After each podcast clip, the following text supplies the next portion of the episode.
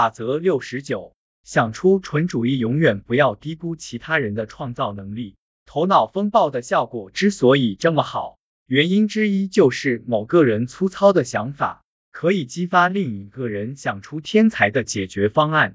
如果你不提出原始的粗糙的观点，其他人就没有机会将这个观点转变为具有可行性的方案。从这个角度来看，我和妻子组成了一个高效的团队。我喜欢提出疯狂的建议，我妻子不会全盘否认它。他会略加调整，创造出更具可行性的做法。我的建议可能代价高昂，可能需要消耗大量时间，甚至不具有可行性。而妻子会把我的建议转变为可操作的方案。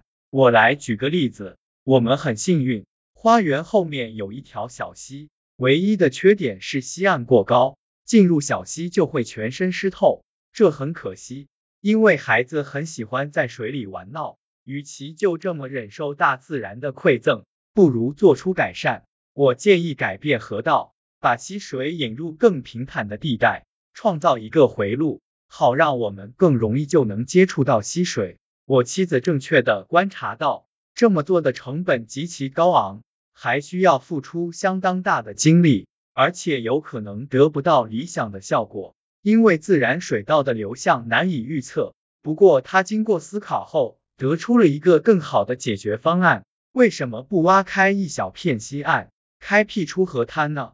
多完美的方案！没有我，他肯定想不出来。举例来说，导演会告诉你，让表演过火的演员做出调整，得到恰当的表演，远比哄劝一个不愿付出太多精力的演员简单的多。同样，踩刹车比加速更简单，所以那些看似荒诞的想法通常更容。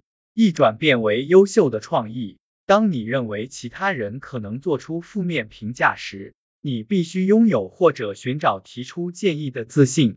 在这种情况下，我喜欢说一句话：我有一个愚蠢的想法，但我决定说出来，因为说不定有人能把它变成一个好主意。这句话因为两个原因而有用。第一，你不需要担心其他人因为你想出了一个蠢主意而评判你。因为你已经明确表示自己意识到了这个问题。第二，相比立刻做出否定，但愿如此，但谁知道具体情况怎么样？